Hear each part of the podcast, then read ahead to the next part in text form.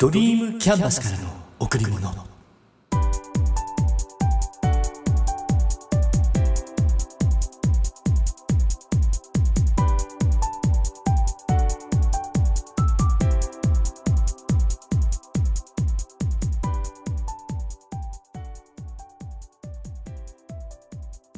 皆さんこんにちは。ドリームキャンバスの竹内義之です。先月の配信の中で赤レンガ造りの橋。眼鏡橋のお話をしました。家から1時間ほどのところにあって久しぶりに見たくなって。だけど紅葉の時期には早すぎたのでもう少し先にって。で今月に入って行ってきました。だけど見頃は11月初旬から中旬と記されていたのにもかかわらず予定が合わなくて行ったのは11月20日。うん。見事に紅葉のタイミングを逃してしまいました。すでに落ちていました。で気持ちを切り替える。見たかったのは眼鏡橋そのもので紅葉はオプション。安中市から軽井沢へ向かう旧道。薄い峠眼鏡橋駐車場に車を止め。数分歩いて目的の場所に到着。眼鏡橋は日本最大のレンガ造りの橋だし国指定重要文化財にも指定されているとのことです。素晴らしい。離れたところから写真を撮る。近くに寄ってそして下から上を眺めるように写真を撮る。やや急な坂を登り橋の上へ行く。今度は橋の上から薄い峠を見下ろす。とてもいい眺めでした。時期はずれてしまったけど行ってよかった。今月のテーマいつからでもここから入ります。ある程度の年齢になると若い頃と違って躊躇することが増えてきます。もちろん年齢とともに低下する機能があるから。それを若い人と同じようにはできないかもしれない。残念だけど。だけどその年齢で可能な範囲それを広げていくことはできると思っています。年だからの概念を捨ててできる範囲での思考を持つ。そして努力する。40代になった頃頭の低下を少しずつ感じ始めました。仕事がシステムエンジニアだから。まだその頃は現役として設計もしていたしプログラミングもしていました。だけど20代の頃の理解力とスピードがなくなっていることに気づいてそろそろ難しいかななんて思い始めたのも事実。でもね経験から来るアルゴリズム論理ね。いや正確性には自信があった。人が考えられないようなことを考える。楽しかったな。うん。今はその頃よりさらに年齢を重ねているから難しいって感じることも増えた気がする。でもねできないって思わないんだ。何でもね。どちらかというとできるって思う。新しいことを始めたい。その気持ち情熱っていうのかな。それも失ってはいない。年齢に関係なくやりたいことがあればいつからでも始められるって思っている、うん、この「いつからでも」って大切なフレーズでだってさ今思ったらこれからの人生で一番若い早い。タイミングだよね。だからやっちゃえばいいんじゃないかなって思う。ここまでするって目標を立てる、うん、期限も設定してね。それでクリアしたらさらに上を目指す。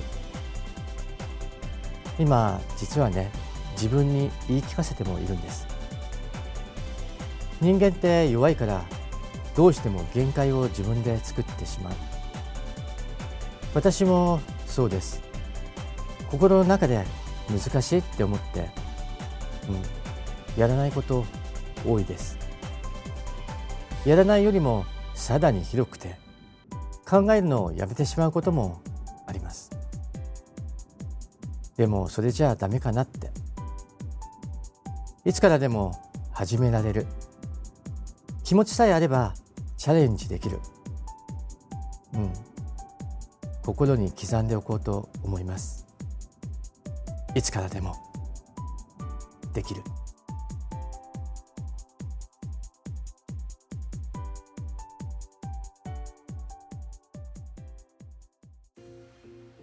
先日久しぶりにバーベキューをしました。夏前ぐらいに話はあったんだけどコロナとか諸事情が重なってそのままになっていてそれがまたふと湧き出てやりました。何年ぶりだろう。もうかなり経ちます。前回のバーベキューから、うん、今回楽しみだったのは開催場所が友達の自宅だったってこと。普段お酒を一緒に飲んだりする仲間なんだけど自宅にお邪魔するのはもちろん初めてで。そしてそれに加えて友人のお子さんが2人参加。これも初めて、うん、だってお子さんって言っても二十歳を超えているからね。小さい子供が一緒に参加するってことはあってもさすがに二十歳を超えている子供。子供じゃないよね。が参加するなんて。正直恥ずかしかったです、うん、女の子だったからなおさら。先に買い出ししてそれから向かいました。スタートはお昼近くだったと思います。なんせ帰るまで全く時間を気にしていなかったから。うん楽しかった。生ビールを飲みながら肉を食べ魚介を食べ。最初から宣言していたんだけど座ったまま何もせず。ただ飲んでいました。ごめんなさい。そしてちょうどこの日が誕生日だった友達がいて用意しておいたケーキでハッピーバースデー。でもねその友達その頃には復活していたんだけど朝は大変な状態。二日酔いで今にもダウンしそうな感じで。よっぽど前の日の飲み会が楽しかったのかな。何も食べないまま何も飲まないまま。あアクエリアスだけは飲んでいたか。で寝ていました。そんな姿を気にしながら申し訳ないって思いながらも飲んで程よい気分になっていました。でもねこの仲間いいんですよ。もう一緒にお酒を飲むようになって23年経つかな。あまり気を使わず素の状態でいられる。時には叱られて諭される時もあるんだけど。居心地がいい。コロナの影響で今年は回数が少なかったけどこれからも飲み会を続けたいなって思っています。今月のテーマいつからでも。自分が何か始めるときにいつからでもって思うけど人との付き合いもいつからでもうん同じです。世の中にはたくさんの人がいて出会う人はほんの一握りに限られています、うん、いろんな性格の人がいるでしょ。自分と気の合う人もいれば気の合わない人もいる。出会った人の中でつながりができそれから一生涯付き合う人も出てくる。面白いですよね。出会いって。あなたにとってのとっておきの出会いどんな時にどんな形で現れましたか、うん、そしてこれからの出会いまだまだ期待できます。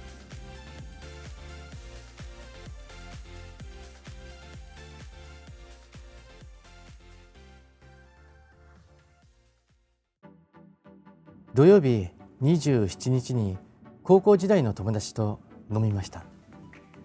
キャンセルとかあって今回は8人。まあちょうどいい人数かな。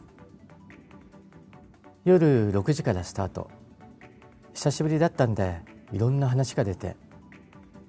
うん楽しかったです。年齢的に子供の結婚や子供の就職の話親の介護の話もちろん昔話も出ていい感じで年を重ねてきたのかな。そんなふうに感じました。居酒屋さんでたっぷり飲んだ後2軒目に向かう。なんだかものすごく寒くてダウンを着ていたのに震えが止まらなくてこれ心臓が止まっちゃうんじゃないかなって思えるほど体中で震えていました。最近ちょっと冷え性になってて同年代の人と比べても重症な感じ。特に足が冷えるんですよね。それで上半身もゾクゾクする。78分歩いて目的の場所へ着いてしばらくはダウンを脱げなくて固まっていました。行った店は高校の先輩が経営する店。って言っても直接の知り合いではないんだけどね。いつも一緒に行く仲間がよく知っていて最近の二次会はここに行くのが多いかな。ここに入るとカラオケがすごいんです。歌う人はみんなステージへ上がって歌うんだけど横にドラムセットが置いてあって叩ける人は使っていいみたいなんです。仲間の一人が昔叩いていた時があってみんなが歌っている時にカラオケに合わせて軽く音をつけてくれます、うん、カラオケだけでなくドラムの演奏が加わるだけで余計に楽しくなる。これなかなかいいんですよ。店のオーナーがものすごくうまくて歌もうまいんですけどね。時間があっという間に過ぎる。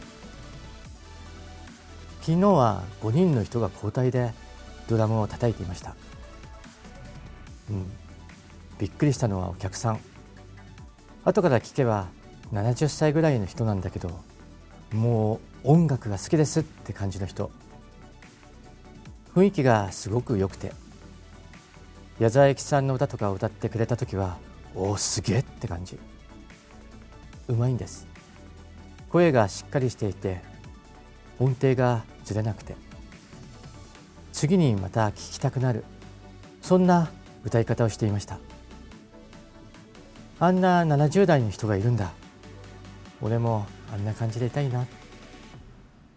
もちろんタイプのことじゃなくてあのエネルギッシュなところ。見ているだけで元気をもらえるようなそんな感じのところ。もちろんみんな自分では若いつもりでいるでしょ？でも人から見てあの人若いなって思える。あの人好きなことをやってるんだろうなって憧れる。そんな年の重ね方をしたい。きっと一緒に行った仲間たちも同じ気持ちで見ていたんじゃないかなって思います。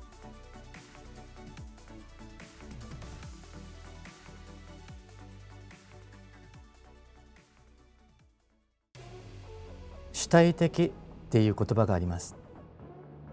他の人に強制されたり衝動的に行ったりするんでなくて自分の意思自分の判断に基づいて行動するんですよね。皆さんは主体的に生きていますか？人に言われてやるのでなく自分がやると決めて自分から始めていますか？今更ですがスティーブ・ジョブズのスタンフォード大学でのスピーチ。少しだけ共有させてください。あなたの時間は限られている。他の誰かの人生を生きるような無駄な時間を過ごしてはならない。他の人たちの思考に人生を左右されるようなドグマの罠に陥ってはいけない。他人の意見という雑音に自分自身の内なる声をかき消されないようにしよう。そして最も重要なことは自分の心と直感に従う勇気を持つことだ。心と直感は本当になりたい自分をどういうわけかすでに知っている。その他すべてのことは二の次だ。これ伝説のスピーチですよね。自分の人生を主体的に生きる。自分の人生を生きないとしたら他の人の人生を生きることになってしまいます。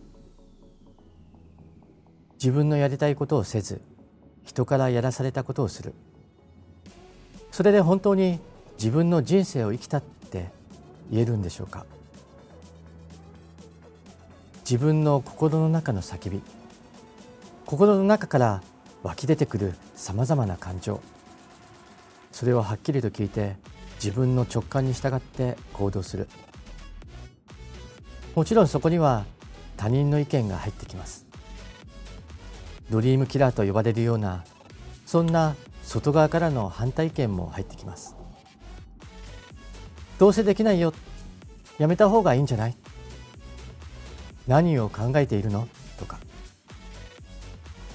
でも自分の人生なんだから自分で決めればいい、うん、全てを自分からって大切だと思うんです。自分から挨拶をする。自分から始める。自分から動く。自分から変わる。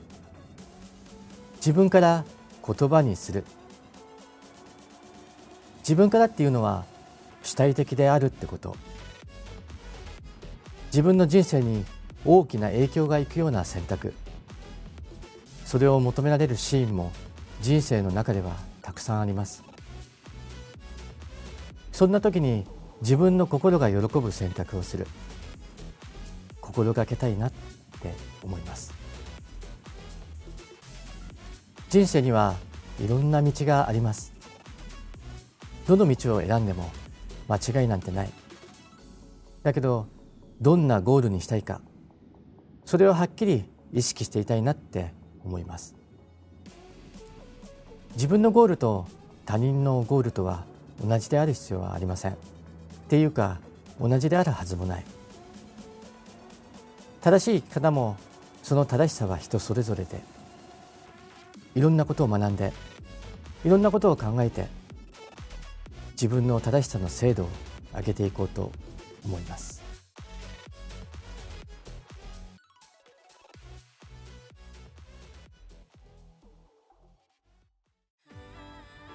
先日東京で働いている娘が休みを取って帰ってきました。だけど時間が合わなくて今回はあまり話をすることができなくてちょっと残念、うん、会社ももう半年以上経って慣れたみたいで楽しそうでした。人って頼られるとモチベーションが上がりますよね。自分の居場所ができるっていうかそんな時期に今なっているようでした。就職1年目。まだまだひよっこです。会社を通して仕事を通して上司やお客様から学ぶことが多いかと思います。楽しいことだけじゃなく悔しいこともそして苦しいこともこれからたくさんあるかと思います。だからうん、頑張ってほしいなって思います。いろんなことを経験して学んでほしい。そして悩みがあったら言ってくれると嬉しいな。人生の先輩として父親としていつでも相談に乗ります。あなたにとってかけがえのないもの。それはあなた自身です。あなたへ贈られた最高のプレゼントを大切にしましょう。今しか体験できないこと。今だから体験できることを自ら進んでやりましょう。楽しんで。